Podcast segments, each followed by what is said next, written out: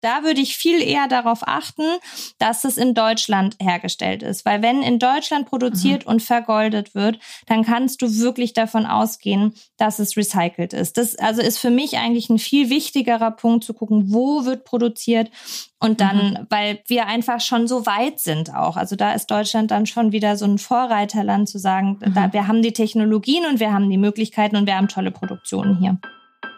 Gepflegte Gespräche der Beauty-Podcast mit Hanna Schumi. Herzlich willkommen zu einer neuen Folge von Gepflegte Gespräche. Falls ihr mich noch nicht kennt, ich bin Hanna Schumi, ich bin Beauty Editor, Skinfluencer und wie ihr hört auch Podcasterin. Durch meinen Job habe ich Zugang zu den Menschen hinter den Beauty-Produkten, ja und hinter der Beauty-Branche und lade sie mir in diesen Podcast ein. Bei gepflegte Gespräche geht es um Beauty, ganz konkret, aber auch mal im weitesten Sinne. Denn wo hört Schönheit auf und vor allem wo fängt sie an? Und deswegen habe ich diesen Podcast Beauty Plus getauft, weil ich denke, dass das Thema Beauty zu Unrecht oft nur auf der Oberfläche schwimmt. Ich wechsle also zwischen den Themen von Skincare zu Self-Love und Empowerment, von Körperthemen zu ganz wertvollen Beauty-Tipps und bringe euch Interviews von ganz unterschiedlichen interessanten Menschen, die alle etwas zu sagen haben, finde ich. Manchmal seid aber auch ihr HörerInnen gefragt, denn in einigen Folgen kommt nämlich auch ihr zu Wort. Ob Beauty-Newbie, Skincare-Junkie oder einfach Podcast-Fan, viel Spaß mit gepflegte Gespräche.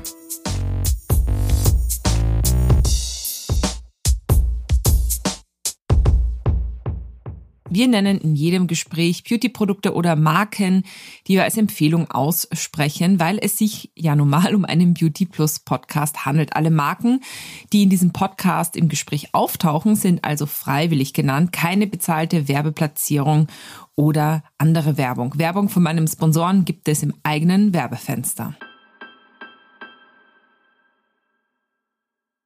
Was hat Schmuck mit Schönheit zu tun? Vieles, finde ich persönlich. Das sagt auch Guya Merkle. Sie ist Unternehmerin, Schmuckdesignerin und Umweltaktivistin.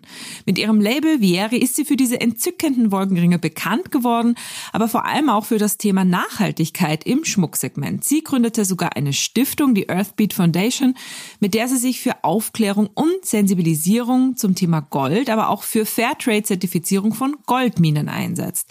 Bevor ich Guya das erste Mal vor Jahren getroffen habe, hatte noch nie über das Thema Gold nachgedacht. Woher kommt es? Wohin geht es? Was ist das eigentlich? Ja, eigentlich der Wahnsinn. Dabei schmücke ich mich so gerne damit. Vielleicht geht es euch ja ähnlich, denn spätestens beim Thema Verlobungs- und Eheringe taucht das Thema ja dann meistens im Leben doch mal auf. Diese Folge ist also für alle, die auf der Suche sind, die etwas wissen wollen, die Gold und Edelmetalle lieben oder vielleicht einen nachhaltigen Weg suchen, Gold zu tragen. Ich wünsche euch auf jeden Fall gute Unterhaltung mit dieser Episode gepflegte Gespräche. Herzlich willkommen, Guya, bei gepflegte Gespräche. Ich freue mich total, dass du heute meine Gästin bist. Vielen lieben Dank für die Einladung, meine liebe Hanna. Ich freue mich sehr. Vielleicht wundern sich jetzt ein paar. Ich habe gedacht, das ist ja ein ganz schöner Einstieg, warum wir ja, eine gemeinsame Folge zum Thema Gold und Schmuck machen, wenn es ja eigentlich ein Beauty Plus Podcast ist. Aber ich glaube ganz fest daran, und das weiß ich auch, weil wir uns im Vorfeld ja schon darüber mal unterhalten haben, dass das beides auf jeden Fall zusammengeht, zusammengehört und auch eine Connection hat. Und jetzt wollte ich dich mhm. zuallererst fragen, warum glaubst du, ist das äh, ja ein gutes Thema bei gepflegte Gespräche? Was hat eigentlich Gold und Schmuck mit dem Thema Schönheit zu tun?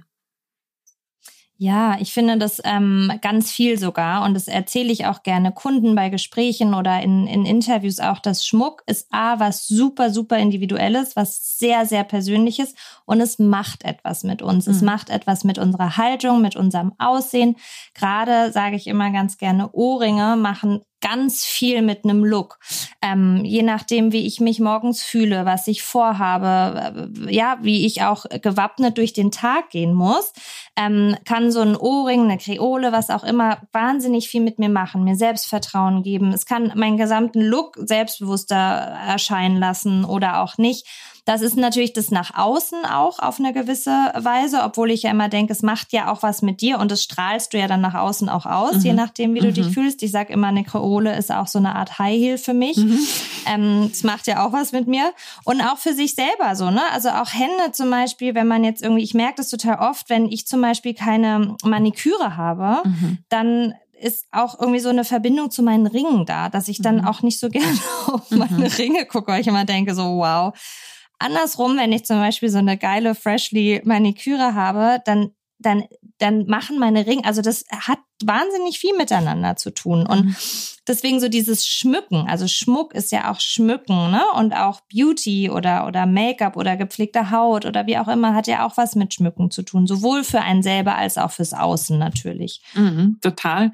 Ich glaube auch, dass man sich, bei mir ist das, witzigerweise sind das nicht Ohrringe, obwohl die auch ein super, also eigentlich mein Hauptschmuckstück sind. Also mhm. ich gehe nie ohne Ohrringe aus dem, aus dem Haus, aber bei mir sind das Ringe. Also ich fühle mich tatsächlich, ich träume schon länger von so einem von so einem fetten Ring für mhm. den Mittelfinger, dass das so wirklich was mit Stärke zu tun hat, so und dem man, äh, also dass man sich wirklich sehr stark fühlt und äh, auch, äh, ich finde auch manchmal sogar ein bisschen stolz macht, mhm. so und den Stolz auch so nach außen trägt, dass man vielleicht ein Schmuckstück, also ich kaufe mir eigentlich alles selber, was ich so, was mhm. ich so mhm. trage. Ich habe jetzt zwei geschenkte Sachen, auch das macht mich stolz. Also Total. ich habe schon das Gefühl, das ist, da ist so eine Connection da.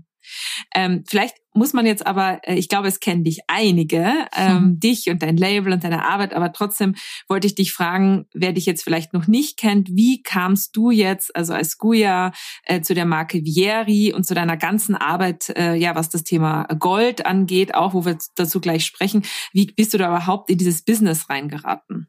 Ja. Oder äh, was reingeraten. Also ich meine natürlich, wie bist du da äh, äh dazu gekommen? So, also das es passt in meinem Fall eigentlich ganz gut mit dem reingeraten. Also es sind zwei zwei Punkte, glaube ich. Einmal ist die Marke, also mein mein Brand und mein mein Tun ist aus dem Aktivismus entstanden, wäre aber nicht aus dem Aktivismus entstanden, wenn ich nicht in einer Schmuckfamilie groß geworden wäre und eh schon eine Connection zu dem Thema gehabt mhm. hätte. Ich bin auch in Pforzheim geboren, der Goldstadt Deutschlands, mhm. steht auch immer noch auf dem Autobahnschild. ich sehr stolz drauf. nee, aber ähm, bin da eben groß geworden, hatte aber eben nicht die Connection zu Schmuck, habe nie Schmuck getragen, weil vielleicht einfach so keine Ahnung, dieses äh, typische, was meine Eltern machen, möchte ich auf mhm. gar keinen Fall machen, Thema. Und ähm, als ich dann so meinen Weg gegangen bin und ganz klar gemerkt habe, was mein Weg ist. Ich wusste das schon wahnsinnig früh für mich, dass ich irgendwie mit Ungerechtigkeiten wahnsinnig schwer zurechtgekommen bin, dass ich ähm, immer wollte, dass es allen gleich gut geht und und und teilen wollte und so. Ähm, bin ich nach Berlin und habe da irgendwie bei Better Place gearbeitet und studiert Kommunikation und und Entrepreneurship und wie wir diese Welt einfach fairer machen können. Und mhm. in diesem ganzen Thema ist mein Vater verstorben und dann habe ich eben doch doch dieses Schmuckunternehmen, was super klein und fein war, aber trotzdem das Werk meiner Familie übernehmen müssen, sage ich ganz bewusst. Müssen hat sich auch dadurch gezeigt, dass ich es in kürzester Zeit sehr erfolgreich gegen die Wand gefahren habe, weil ich einfach keine Ahnung davon hatte, wie man ein Unternehmen führt, ich hatte zu wenig Ahnung von Schmuck. Ich hatte keinen Bock drauf. Ich wusste auch nicht, wie man Schmuckstücke an Menschen verkauft. Vor allen Dingen nicht an die Zielgruppe, die mein Vater bediente. Und so äh, habe ich das dann eben äh, gegen die Wand gefahren und das äh, hat schon was mit mir gemacht. Also ich war da schon ganz klar nicht stolz drauf. Ich hatte Schuldgefühle, ich war vollkommen fertig, ich war 22 und es war alles irgendwie echt blöd. Und dann habe ich mich so ein bisschen auf den Weg gemacht. Ich wollte einfach Dinge verstehen. Gar nicht mit, mit dem Bewusstsein, ich möchte jetzt das wieder gut machen oder ein mhm. Brand gründen oder so, sondern einfach, ich möchte es verstehen.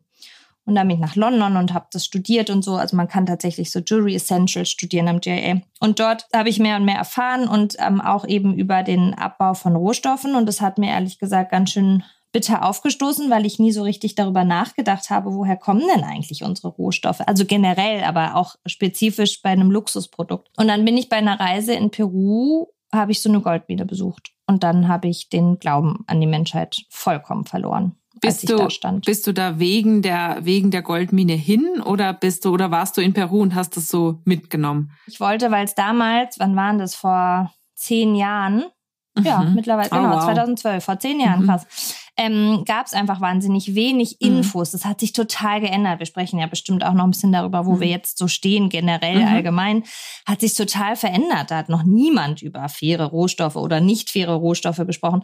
Deswegen gab es so wenig zu recherchieren und dann bin ich nach Peru tatsächlich, weil ich da die Chance bekommen habe, ähm, mir diese Goldmine anzugucken. Und es war einfach so heftig, weil es so gar nichts mit dem zu tun hat, was wir mit Schmuck verbinden. Ne? Die Emotionen, den Luxus, ähm, ja, einfach das Persönliche, dass es ja eigentlich immer mit was Schönem verbunden ist, mhm. wenn man sich selber Schmuck kauft oder Schmuck geschenkt bekommt. Und und das war eben alles überhaupt nicht schön. Mhm. Also Kinder, die dort arbeiten, Frauen, es gibt kein Wasser, es gibt keine Infrastruktur, dafür wahnsinnig viel Quecksilber. Ähm, die Menschen werden nicht bezahlt, diese Minen kollabieren regelmäßig.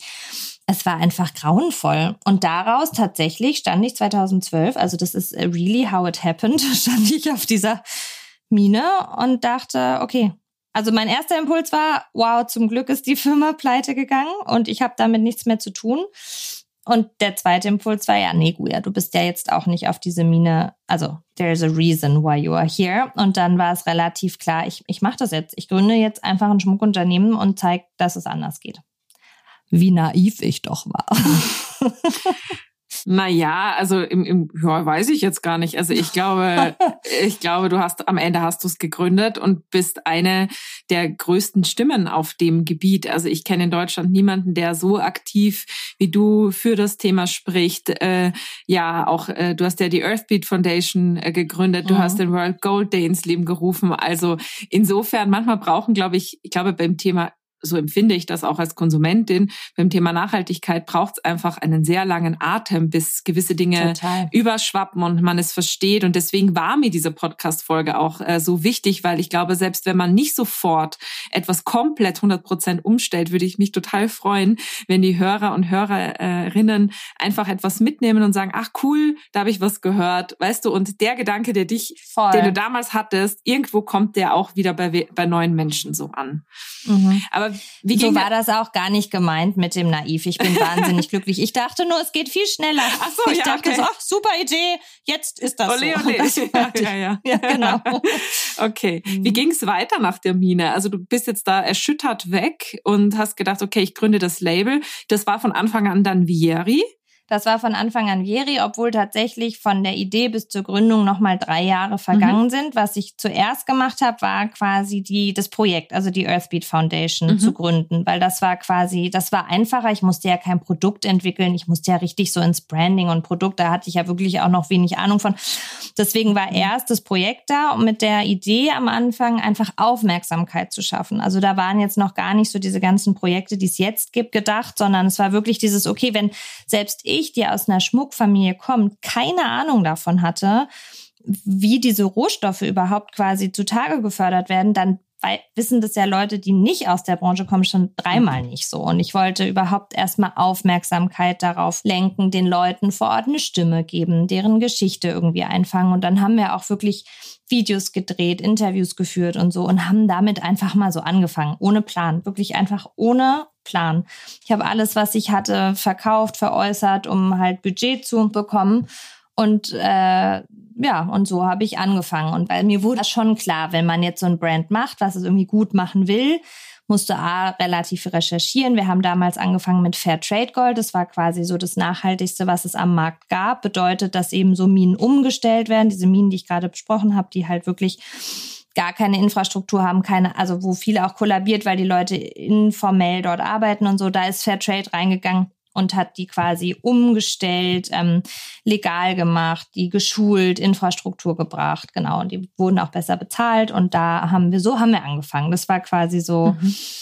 der Start und dann wurden Designs entwickelt. Aber ich kam ja quasi aus dieser Family-Geschichte und meine Family hat immer Schmuckstücke, so große protzige Schmuckstücke gemacht. Damit haben wir irgendwie ähm, eben gestartet und deswegen haben meine ersten Schmuckstücke quasi unbezahlbar. Also bis auf das Rihanna sie getragen hat, ist damit nicht viel passiert, weil die einfach überhaupt nicht mehr zeitgemäß mhm. waren, weißt du? Aber das so kannte ich das und deswegen sage ich auch immer, habe ich die ersten zwei Jahre kein einziges Schmuckstück verkauft.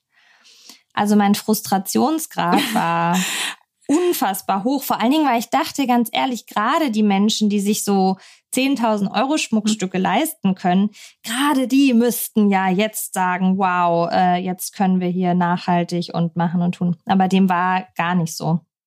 Also die, die Folge beinhaltet jetzt schon ganz, ganz viel, sondern auch, äh, wie man immer so schön sagt, was aus dem Scheitern geboren wird, weißt du so? Ja.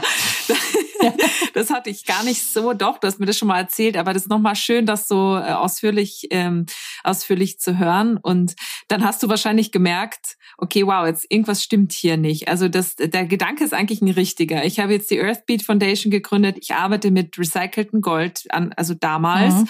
Ähm, also irgendwas musstest du dann ändern. Also die, war es die Größe der, Größe der Schmuckstücke oder deine Art der Kommunikation? Wie bist du dann weitergegangen? Ich glaube, es war, war viel. Also das eine war natürlich auch dann die Zielgruppe zu verstehen, weil wir haben schon viel Zuspruch bekommen, auch von Menschen, die das ganz toll fanden, weil das Einzige, was wirklich am Anfang funktioniert hat, war die Presse. Wir haben wahnsinnig viel Presse bekommen. Ganz viel so Artikel und so, ne? Und ähm, dann war es schon so, dass wir also diesen Zuspruch bekommen haben von einer gewissen Zielgruppe, die aber immer gesagt haben, wir können es uns nicht leisten, aber eigentlich finden wir es so toll. Also war es schon einmal klar, dass wir die Schmuckstücke anders produzieren müssen, kleiner, feiner, andere Einstiegspreise, das haben wir gemacht. Aber es hatte auch ganz viel um auch wieder so ein bisschen den Bogen zu bekommen, ganz viel mit einem gewissen Selbstbewusstsein zu tun. Also ich, ich war auch jung, was ja eigentlich per se irgendwas bedeutet, aber ich hatte auch kein Selbstbewusstsein. Da waren so viele Menschen, die mir ständig gesagt haben, wie es geht, was ich machen soll, warum es nicht klappt. Und ich bin immer weiter von mir weg gekommen, statt einfach, mhm. also auch Menschen, die gesagt haben, Aktivismus und Schmuck verkaufen, das funktioniert nicht, keiner möchte mhm. das hören, äh, dann musst mhm. du halt so eine Greenpeace-Tante werden. Ähm, das ist ja bis heute noch so, dass Aktivistinnen, sobald sie irgendwie auch aufs Äußere achten, geschminkt sind und sich ein bisschen mit Mode beschäftigen, ja schon gar nicht mehr ernst genommen werden, weil sie können sich, also mhm. weißt du, das ist immer noch so ein... Als wenn das nicht vereinbar wäre. Genau, als wäre das nicht, genau, als wäre das nicht vereinbar. Und so ging es mir schon auch am Anfang. Und dann habe ich mich immer mal wieder wegtreiben lassen und, und habe einfach mhm. ganz lange gebraucht, bis ich mich gefunden habe und auch gesagt habe, so, ich stehe jetzt dazu und doch, ich glaube, dass es funktioniert.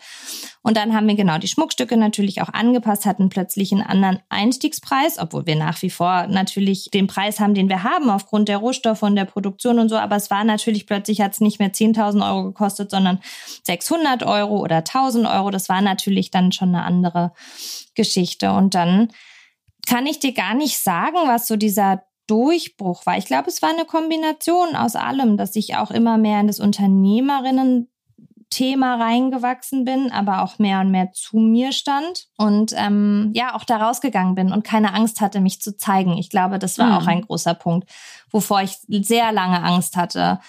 Weil man muss natürlich auch, man hat auch mit Gegenwind zu tun. Ne? Man kriegt auch Kritik und Gegenwind und gerade dann so highly sensible Menschen stecken dann auch gerne mal den Kopf in den Sand. Wie ist denn das heute? Also du hast ja gesagt, äh, äh, in diesem Zwischenstep Zwischenstep hast du erstmal mit Fairtrade Gold gearbeitet. Wie, mit was arbeitest du ähm, heute? Also du selber äh, bist ja, glaube ich, keine Goldschmiedin, aber nee. du lässt das für, du lässt das fertigen. Aber wer ihr als Team ähm, mit was für Rohstoffen arbeitest du heute? Also mit der ganzen Erkenntnis und ähm, was ist das, was, was, was du bevorzugst?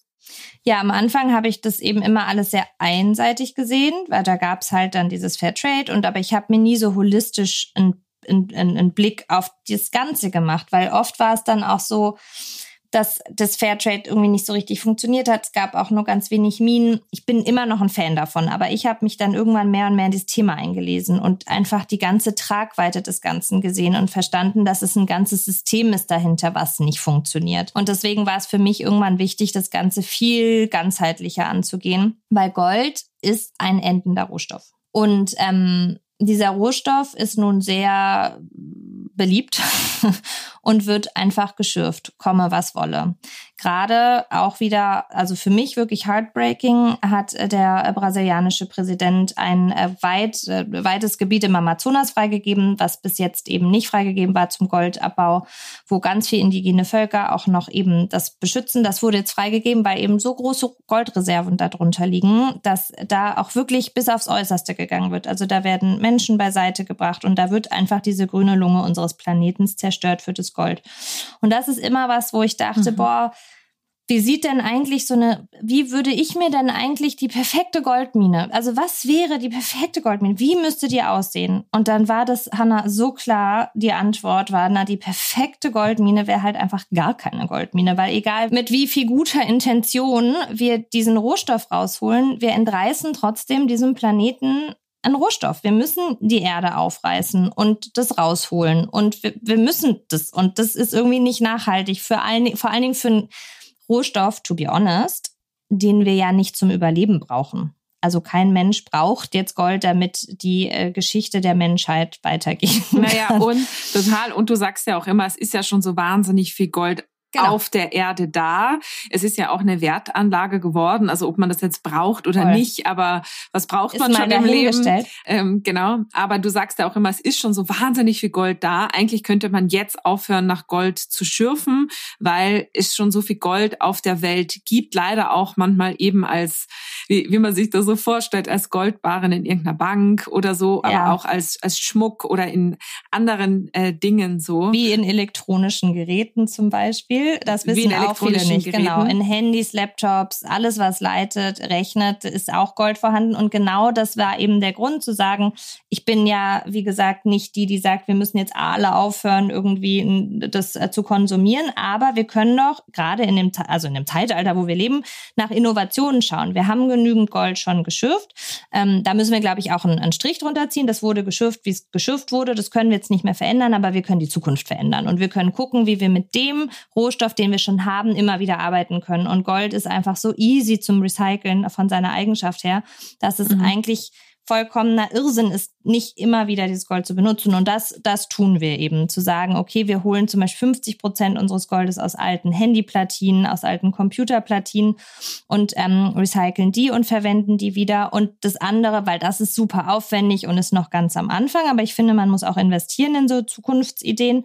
Und den Rest holen wir aus klassischem recyceltem Gold. Das ist also Altschmuck, Bruchgold, medizinisches äh, Gold, in vielen medizinischen mhm. Geräten das Gold, genau. Und es kann einfach easy recycelt werden. Aber man muss natürlich aufpassen, weil Recycling Gold ist so ein bisschen total der Trend. Also es ist nämlich mhm. in Deutschland, das muss man sagen. Das wäre auch eine Frage von mir gewesen, weil Instagram ist, äh, finde ich, total voll mit Brands, die sagen, wir verwenden recyceltes Gold. Und das wäre jetzt gerade meine Frage. Mhm. Also dir vertraue ich zu 100 Prozent und Vieri, dass ich weiß, dass das wirklich äh, recycelt ist oder 50-50, wie du gerade sagst, ist ja trotzdem recycelt. Mhm. Aber wie ist eben es mit dem Trend gerade? Also ist das wirklich recyceltes Gold, was bei diesen ganzen Brands äh, ist? Oder wie, wie passt man da auf oder wie kommt man da drauf?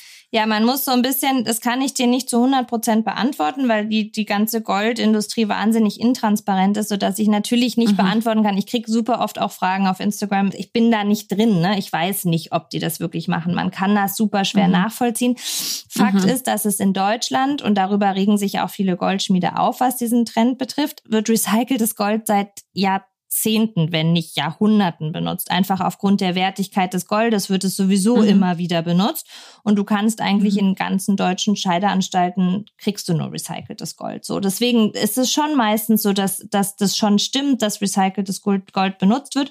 Man muss halt gucken, in der Finanzbranche ist es oft so, dass die dann recycelte Goldbarren verkaufen. Das ist aber nur ein Goldbarren, der aus herkömmlichem Gold quasi ge, ge, gegossen wurde. Dann sind da vier Kratzer drauf, dann wird das Ding nochmal neu gegossen und dann kriegt es einen Recyclingstempel. Das ist natürlich nicht Sinn und Zweck der Geschichte, dass man Minengold nimmt, daraus was macht, das einmal recycelt und sagt, so jetzt ist es recycelt.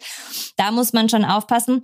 Aber das Wichtige zu verstehen ist, wenn wir, es ist ja auch okay, wenn eine Brand sagt, wir benutzen recyceltes Gold. Das finde ich total richtig und das ist, das sage ich auch immer, bitte kauft dort ein, wo recyceltes Gold benutzt wird. Super, super, super. Aber den Hashtag Nachhaltigkeit dahinter zu setzen, damit habe ich manchmal Probleme, weil wir ähm, sehr oft, wenn wir über Nachhaltigkeit sprechen, immer nur den Westen mit einbeziehen. Also nicht das System dahinter verstehen, dass nur weil ich meinen Ring aus recyceltem Gold herstelle, was voll cool von mir ist, verändert sich nichts im globalen Süden bei den, und jetzt aufgepasst, 25 Millionen Menschen auf der Welt, die nach wie vor unter wirklich harten Bedingungen Gold abbauen. Und unter den 25 Millionen Menschen haben wir eine Million Kinder, die und ich sag's immer so brutal, wie es ist, für unseren Luxus ihr Leben aufs Spiel setzen. Weil so ist es am Ende. Und das will immer niemand hören, aber that's the fact. Und wenn, wenn wir jetzt sagen, wir benutzen recyceltes Gold, ist das super cool, aber es verändert nichts am System, weil es einfach quasi keinen Impact hat. Und deswegen sage ich immer, mit dem Hashtag Nachhaltigkeit muss man aufpassen, weil wir immer gucken müssen, wenn wir wirklich eine Brand sein wollen, die etwas verändert, dann müssen wir den globalen Süden mitdenken. Dann müssen wir sagen, okay, wir pushen Recycling, weil das ist die Zukunft. Wir nutzen recyceltes Gold, wir investieren da rein, wir machen und tun.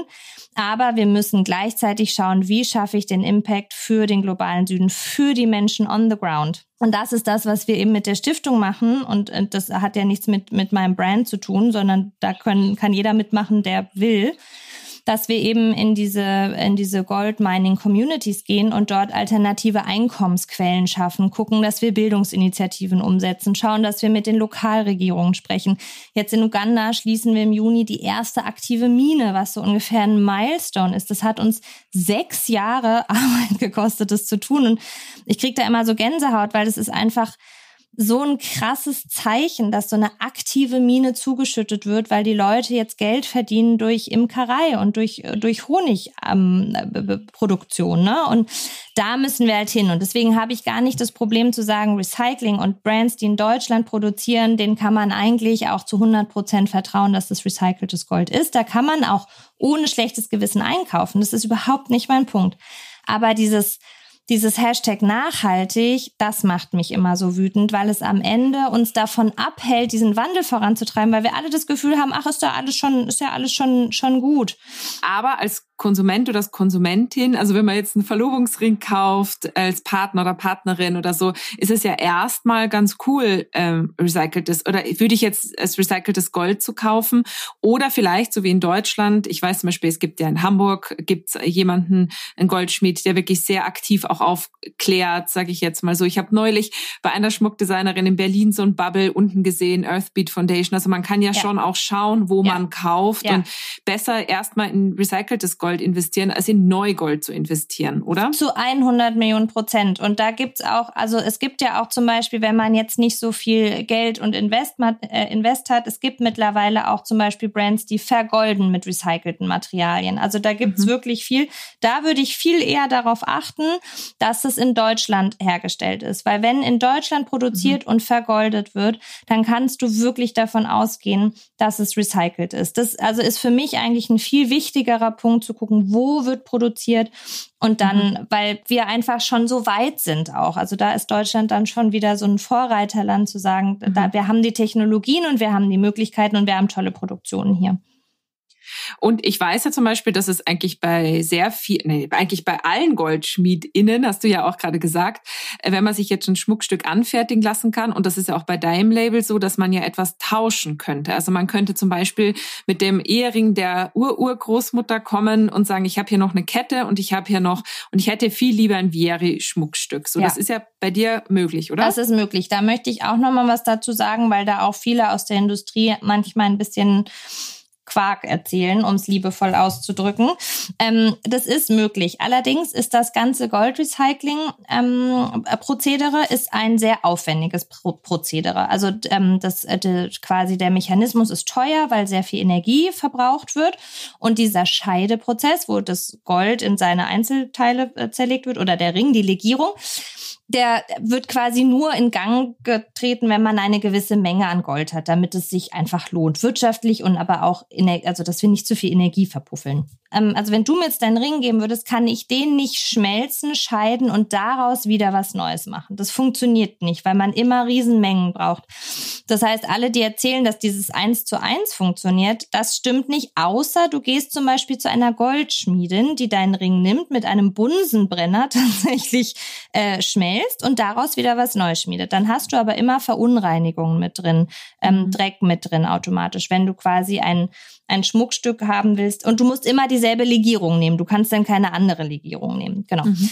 Aber du kannst zum Beispiel sagen, ähm, ich habe da jetzt einen Ring, den finde ich nicht mehr schön. ähm, dann kann man da die Steine zum Beispiel ausfassen, weil vielleicht hängst du da noch dran, weil das sind die Steine von deiner Oma oder so, kann man die Steine ausfassen. Den Ring nimmt man in Zahlung, da kann man ermitteln, das ist, da ist so und so viel äh, Feingold drin, das gibt man in Zahlung. Und dann kann man zum Beispiel sich was Neues anfertigen lassen mit den Steinen, sich was Schönes machen, wo man sagt, hey, das, das ist viel mehr, bin viel mehr ich, aber trotzdem habe ich die Verbindung zu meiner Oma, meiner Mama, was auch immer und zahlt dann natürlich weniger, wenn man das Gold quasi eintauscht. Jetzt hast du ja gerade die Legierungen angesprochen. Ich kenne mich da ehrlich gesagt gar nicht so gut aus. Also was bedeutet denn das? Was, was bedeutet was ist 100% Echtgold, was heißt 18K, 16K, 14K und was ist Roségold und was ist Weißgold? Ja, also Gold, Feingold ist immer das Gold, was quasi, also das Gold, was aus der Erde kommt. Das nennt sich Feingold. Das ist zu 99,999% Feingold. Man kann nie 100% sagen, weil man hat immer irgendwelche Unreinheiten da drin. Ähm, Gold ist super weich. Also es ist viel zu weich. Man könnte aus, aus dem Gold, was man aus der Erde holt, keinen Ring machen. Der würde sofort verbiegen. Also müssen wir dieses Gold quasi härten. Ähm, und das macht man, indem man eben etwas beimischt. Ähm, und das ist quasi, in welchem Verhältnis ich etwas anderes beimische. Das zeugt dann, also das macht die Karatzahl. 18 Karat, mhm. also 18K, kannst du auch übersetzen in 750er. Und es bedeutet, dass 750 Anteile Feingold mit drin sind und 250 Anteile andere Metalle, um es zu härten und aber auch die Farbe zu bestimmen. Ähm, diese anderen Metalle sind äh, immer Silber und Kupfer. Und je nachdem, wie doll ich eben Silber und Kupfer beimische, kann ich Roségold, indem ich mehr Kupfer reingebe, und Gelbgold, indem ich natürlich mehr Silber reingebe. Ähm, bei Weißgold habe ich nur wenig, wenig, wenig Kupfer drin, viel Silber und dann kommt auch noch Palladium mit rein. Deswegen ist Weißgold auch immer am teuersten, weil Palladium teurer ist als Gold. Total ah, crazy, genau. Ich habe mich immer schon gefragt, warum das so ist. Ja, weil okay, Palladium okay, so gut. teuer ist. Und dann auch noch, wenn man dann macht, will man ja auch noch, dass es schön weiß glänzt, da musst du immer noch eine Rhodiumschicht drumrum machen. Mhm. Und das ist auch super teuer. Deswegen ist Weißgold immer am allerteuersten. Deswegen lohnt sich auch zum Beispiel nicht, wenn man nämlich jetzt 14 Karat nimmt, also 585 Anteile Feingold.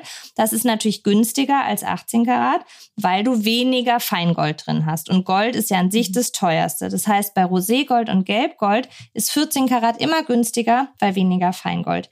14 Karat Weißgold lohnt sich meistens überhaupt nicht, weil quasi der Preis gar nicht so viel günstiger ist, weil du ja das Palladium und das Rhodium noch mit drin hast und die eben so teuer sind, dass du ja dann mehr Palladium reinmachen musst. Deswegen bei Weißgold immer 18 Karat kaufen. Das macht sonst überhaupt keinen Sinn. Und dann gibt's eben noch 8 Karat. Da ist dann wirklich nur 333 Anteile Feingold mit drin. Zum Beispiel in Italien wird das gar nicht mehr als Echtschmuck deklariert. In Italien mhm. brauchst du Modeschmuck. Und das ist dann Modeschmuck. Das zählt quasi in. Italien überhaupt nicht mehr. Das okay. Ist, genau. Und wichtig okay. ist auch noch die Unterscheidung, wenn du quasi über Feinjewelry sprichst, dann mhm. ist es wirklich der 18 Karat Schmuck. Also wenn du, sonst darfst du es eigentlich nicht Fine Jewelry nennen. Du kannst es Semi-Fine nennen, dann ist es 14 mhm. Karat. Das ist auch noch so, ein, und, so eine Wissenschaft. Und 16 gibt's nicht oder gibt's nur 18 und 14? Es gibt eigentlich nur 18, 14, manchmal noch 10 und 8. Das sind so die gängigsten. Man könnte auch 16 Karat theoretisch machen, aber das wird jetzt nicht so angeboten. Wenn du jetzt selber deine Legierung machen würdest, könntest du machen, was du willst, natürlich.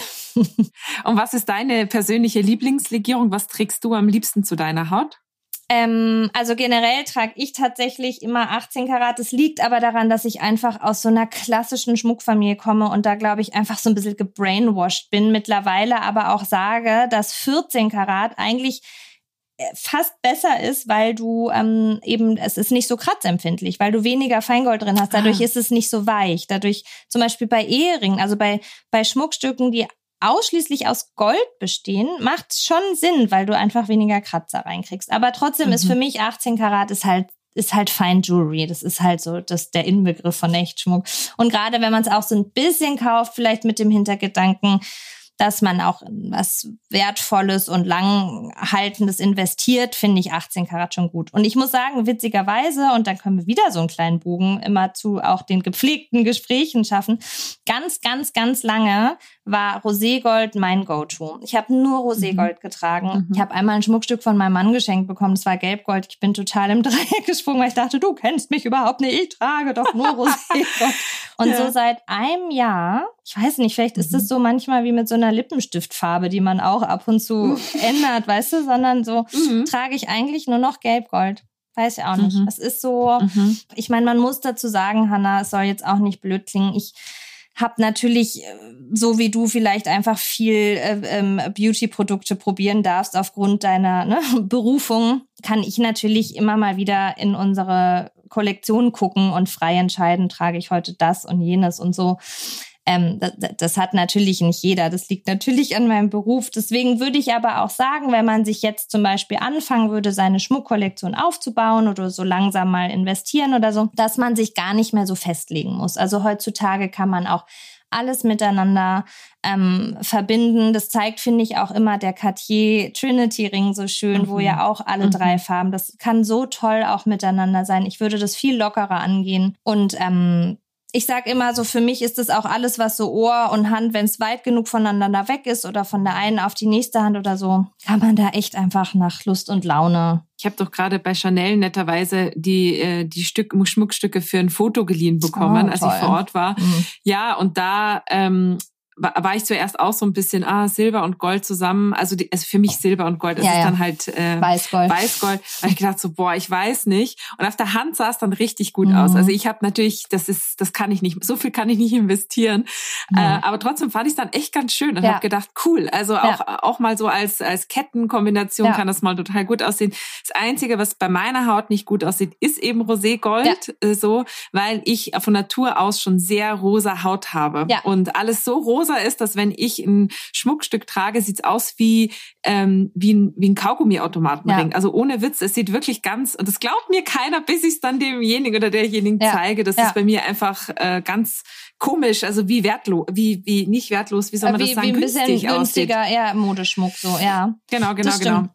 Wie ist denn das mit den Steinen? Also wenn mhm. du hast ja zum Beispiel bei dem Mini Cloud Ring, es ist ja, ich trage den ja rauf und runter. Ich habe äh, ich liebe, ich nehme den, nehm den nie ab, außer zum Haarewaschen und genauso auch mit, den, mit dem Candy Ring. Ich, ich trage den einfach so gern.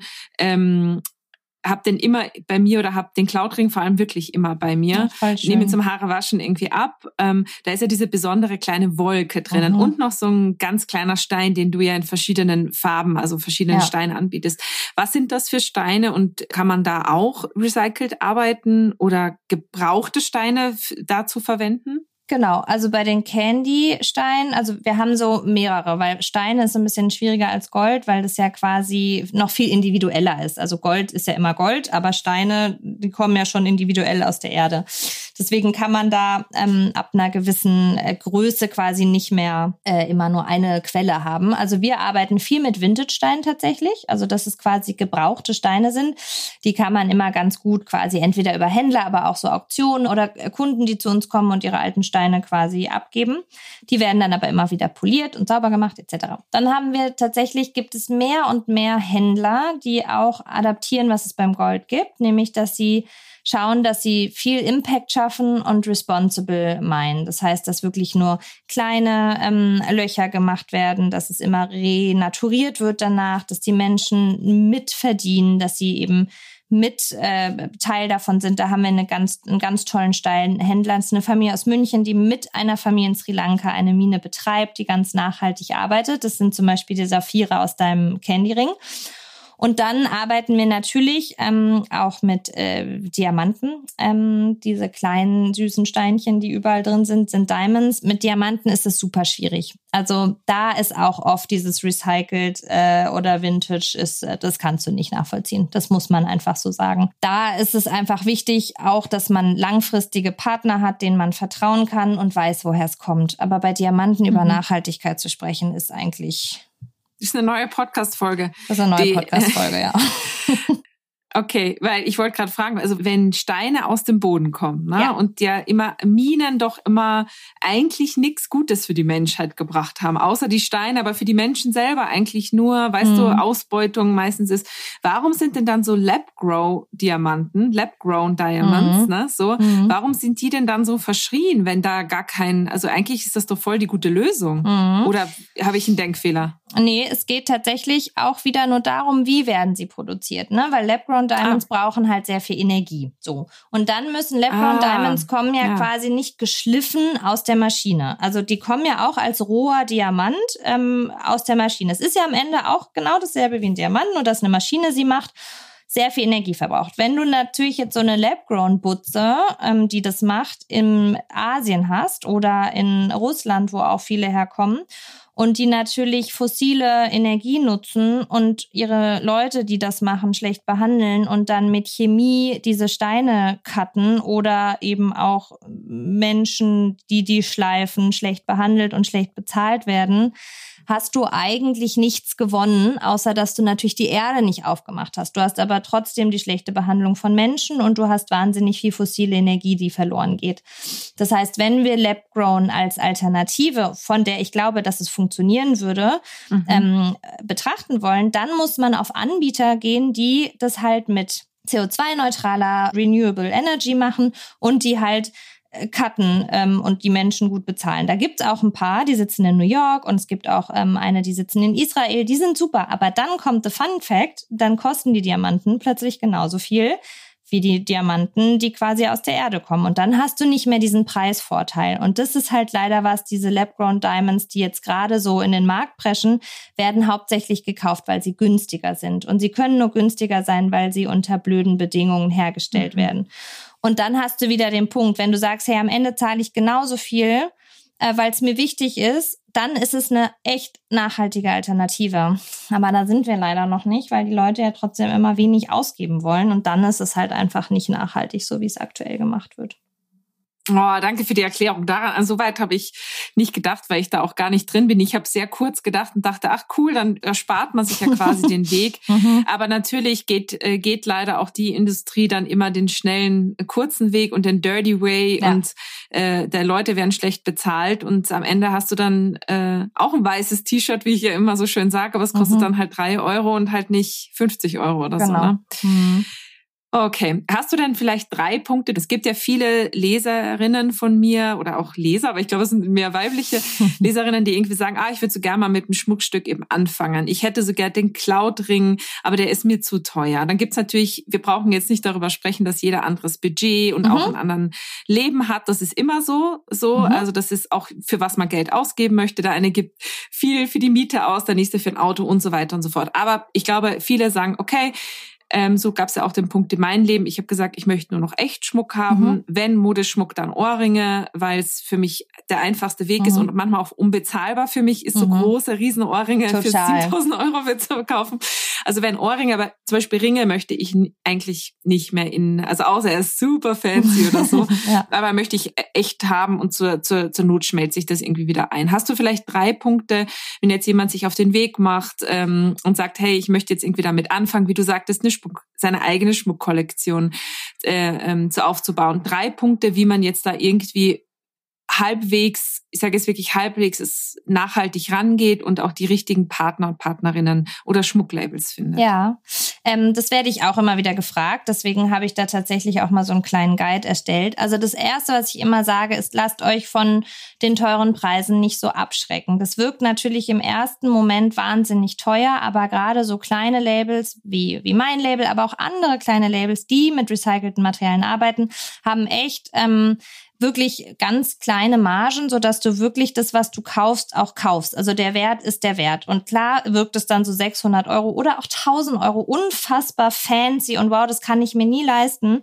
Aber wir haben zum Beispiel auch ganz viele Kunden, die einfach sparen. Und ich sage immer, gerade auf so ein Echtschmuckstück lohnt sich das zu sparen. Und sparen heißt ja, einmal kannst du natürlich sagen selber, ich lege jeden Monat was zurück. Und wenn du es dir dann erst in einem Jahr kaufen kannst oder in zwei, dann ist es ja auch okay, weil du ja in, in was für immer investierst. Und ich würde immer auch einfach zum Geburtstag, zu Weihnachten, wenn du was wirklich haben willst. So hatte ich neulich eine Kundin, die hat sich das dann einfach von Freunden, Familie, die hat einfach Geld gesammelt und sich dann was gekauft. Also man darf sich da manchmal nicht so abschrecken lassen. Das wirkt auf den ersten Moment wahnsinnig viel, aber am Ende ist es das schon auch wert und lohnt sich zu sparen.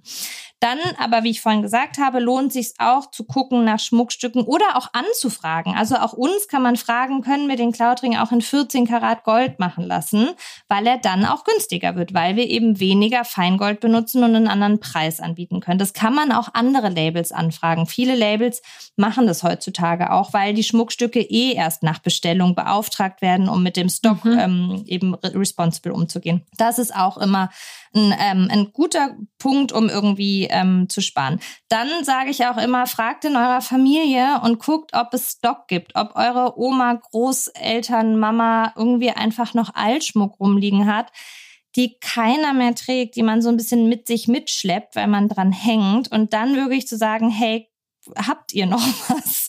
Ähm, mhm. Können wir das irgendwie umtauschen, eintauschen, uns da Gib was mir Gutes Material. Gib mir Material, genau. Das ist aber oft, also man, man erschrickt immer, wie viel man dann doch irgendwie hat, weil Urgroßoma, Oma und es geht dann immer so weiter. Das ist auch immer noch ein Punkt, um sich so ein mhm. bisschen Budget einfach frei zu machen und es dann mhm. eben einzutauschen. Das kann man immer noch machen. Und dann gibt es trotzdem, auch wenn es jetzt eher auch um das Thema Nachhaltigkeit gibt, es gibt auch tolle Modelabels und Schmucklabels, die tatsächlich ähm, ähm, äh, Modeschmuck herstellen, aber mit einem Impact. Also da ähm, können wir, kann ich dir auch noch mal ein paar nennen tatsächlich. Ja, können wir im Blogpost ja, reinpacken genau. oder so. Ja, das ja, ist immer, das ist immer ganz nett. Einfach eine Empfehlung. Genau. Das ist total gut. Wenn man jetzt diesen Schmuck hat, jetzt wollte ich dich fragen, wie reinigt man den am besten? Also vor allem mit Steinen, ohne Steine äh, legt man die. Äh, ich habe jetzt neulich gehört, ja immer zum äh, zum Juwelier gehen und der legt das dann in dieses äh, in dieses Ultraschallgerät. Dann sagt aber jemand zu mir, nein, wenn man so Steine hat, soll man das nicht so oft machen. Was denn jetzt? Also, oder mache ich es jetzt richtig zu Hause mit meiner weichen Zahnbürste und ja. dem Spüli? Oder ja. wie, wie reinigt man das am besten, Also Echtschmuck? generell kann man immer, damit kann man einfach keinen Schaden anrichten, weil das meiste, wenn so ein Schmuckstück irgendwie stumpf aussieht, die Steine stumpf aussehen etc., ist wirklich, weil Fettpartikel an diesen Schmuckstücken hängen durch die Haut. Wir haben alle einen natürlichen Fettanteil in der Haut und die Steine absorbieren das einfach wahnsinnig schnell. Also tatsächlich ähm, ein, ein, ein lauwarmes Bad mit Spüli rein, da über Nacht drin lassen, am nächsten Tag unters Wasser ähm, abspülen lassen. Also kannst du nichts falsch machen. Und das Spüli nimmt einfach das Fett weg und danach glänzt der schon mal richtig schön. Und gerade wenn du dabei so einen Ring mit einer Fassung hast, kannst du mit einer weichen Zahnbürste wirklich unten noch noch so ein bisschen nach ähm. Die man aber nur für den Schmuck benutzt. Die man bitte nur für den Schmuck benutzt. Das ist auch sehr wichtig, genau. Dann, wenn das okay. Gold zum Beispiel so ein bisschen, das wird kratzig. Das ist, also das hat einfach ab und zu eine Delle drin oder einen Kratzer drin, weil Gold einfach weich ist. Das kann man tatsächlich, man kann sich so ein Poliertuch kaufen. Es gibt so Goldpoliertücher, da kann man mal selber so ein bisschen ähm, drüber reiben. Die kannst du bei DM auch finden. Oder, oh, jetzt habe ich Werbung gemacht, ich kenne mich dann, also bei einem, äh, bei einem Drogeriemarkt finden. ähm, und da kannst du aber schon so vielleicht jedes zweite Jahr oder so kannst du zum Juwelier gehen und dir das aufpolieren lassen.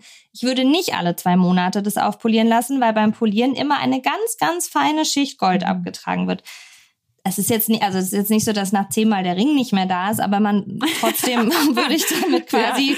Äh, äh, vorsichtig umgehen. Aber wenn man wirklich mhm. mal so denkt, oh, jetzt will ich mal wieder, dann kann man da wirklich zum Polieren hingehen. Diese Ultraschallbäder, ich bin da ehrlich gesagt kein Fan von, weil man das, also man, wenn, dann kann man tatsächlich zum Goldschmied oder zum Juwelier gehen, weil der weiß, welche Steine wie reagieren. Gerade bei Farbsteinen muss man wahnsinnig aufpassen, ähm, weil dann auch mal die Farbe weg sein kann oder sich verändern kann. Ähm, gerade wenn zum Beispiel Steine Gott, nicht Gott, mehr oh richtig Gott. eingefasst sind, können die Steine rausgehen durch dieses Bad. Also das würde ich niemals selber machen. Viele haben das ja für so Brillen zu Hause da bitte nicht den Schmuck reinlegen. Also dann wirklich professionell zum Juwelier gehen und der kann dann einschätzen, darf man das da reinlegen oder nicht. Ich glaube, ich finde dieses Gerät generell einfach weird. Ja, also, weird. Also wir benutzen es auch nicht. Wie gesagt, ähm, also aber ich bin einfach, weil es so simpel und einfach ist und man wirklich nichts falsch machen kann. Ein großer Spüli, Spüliwasser. Äh, man mhm. braucht kein fancy Dumbel und Schnumbel. Also da gibt's dann ja auch so Geldmacherei-Produkte und so. Dumbel das, und Schnumbel. Ja, das braucht man alles nicht.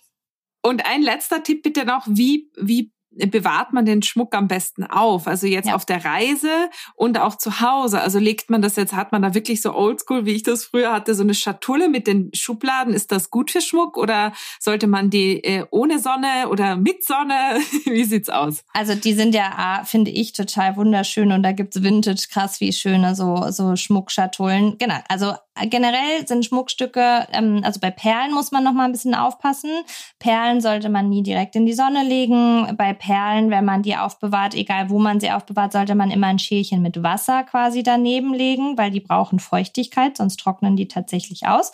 Bei allem anderen ist es relativ egal. Also bei krassen Farbsteinen würde ich die auch nicht direkt in die Sonne legen, aber bei Diamanten oder einfach nur Gold ist es vollkommen wurscht, ob Sonne, Schatten, trocken, nicht trocken. Mhm. Ähm, generell muss man einfach gucken bei Diamanten, man sollte die Sachen eben nie so äh, miteinander aufbewahren, ohne dass sie getrennt mhm. sind. Also ich habe auch mhm. so im Bad, ne, so ein, so ein kleines Tellerchen, da lege ich schon meine Ohrringe und meine Ringe rein. Das ist ja nicht schlimm, weil die ja dann nicht hin und her schubbern, sondern da mhm. statisch liegen, dann kann nichts passieren. Aber gerade wenn ich reise, ähm, alles einzeln verpacken, damit mhm. einfach ähm, nichts zerkratzen kann, nichts rausfallen kann, weil gerade Diamanten wirklich, die können richtig ähm, Fassung durchschubbern. Das darf man wirklich nicht unterschätzen.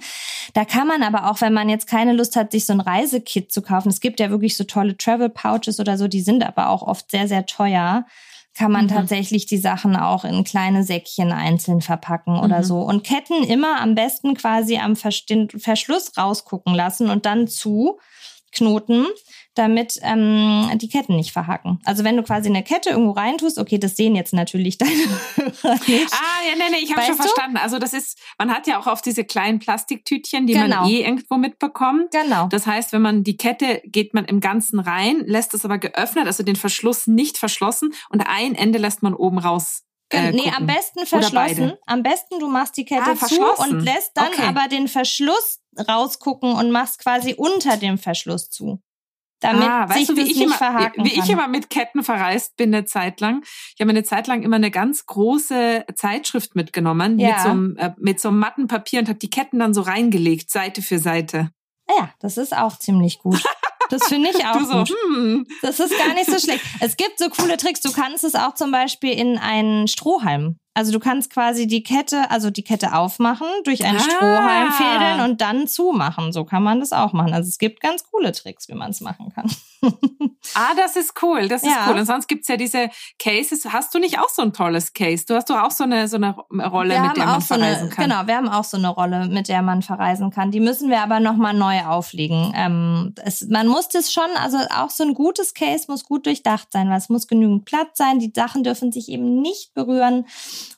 Das ist schon echt wichtig, weil dann, ähm, dann, man will ja auch lange was vom Schmuck haben. Guja, ich stelle dir jetzt die Abschlussfrage. Ja. Ich, äh, ich würde noch so gern weiter mit dir sprechen, aber wir haben ja immer nur eine, nur eine Stunde ja. und die ist jetzt gleich rum. Meine Abschlussfrage stelle ich ja all meinen Gästen und Gästinnen. Äh, wenn du einen Podcast hättest, einen Guya oder einen Vieri-Podcast, so, du hast ja natürlich deine tolle äh, äh, Vieri Cucina, wo du immer deine, deine Gäste und Gästinnen einlädst, aber vielleicht auch Podcast. Vielleicht ist es international gedacht. Wen würdest du dir einladen und eben eine Stunde sprechen, denjenigen, die diejenige ausquetschen oder quatschen, diskutieren, was auch immer? Äh, ich würde tatsächlich ähm, mir Bill Gates einladen, um aber ein sehr konstruktives Streitgespräch mit ihm zu führen über Impact und ähm, ja, wie man in der Welt wirklich was verändern kann. Boah, das würde ich so gerne hören. Ja, sehr gut. Ich wünsche es dir. Wer weiß, vielleicht kommt in der, in der Cucina mal vorbei. genau. Guja, vielen, vielen Dank für das total tolle und informative Gespräch. Ich glaube, dass man ja, die, äh, die ZuhörerInnen ganz viele Tipps und Tricks und auch Wissenswertes zur, zu der Branche mitbekommen haben. Und ich werde alles verlinken, dich verlinken, die Earthbeat Foundation verlinken und alles, was du noch, was du noch gesagt hast. Und ich danke dir von ganzem Herzen für das Gespräch. Hanna, ich danke dir so für die Möglichkeit und es hat wie immer alles mit dir ganz viel Spaß gemacht. genau. Vielen, vielen Dank, Guya. Bis ganz bald. Bis bald. Bussi. Bussi. Tschüss.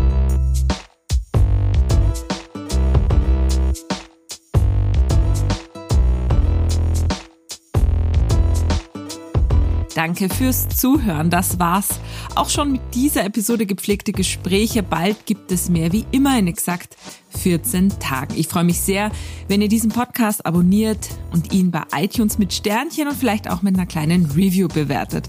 Das Spotify kann man jetzt auch Sternchen hinterlassen und zu jeder neuen Folge übrigens benachrichtigt werden, wenn ihr auf dieses Glockensymbol klickt. Also Sternchen, Reviews und Abo. Das ist Support von euch und ich bedanke mich von Herzen dafür. Wir hören uns ganz bald wieder. Macht's es gut. Ciao, Pussy Baba. Eure Hanna.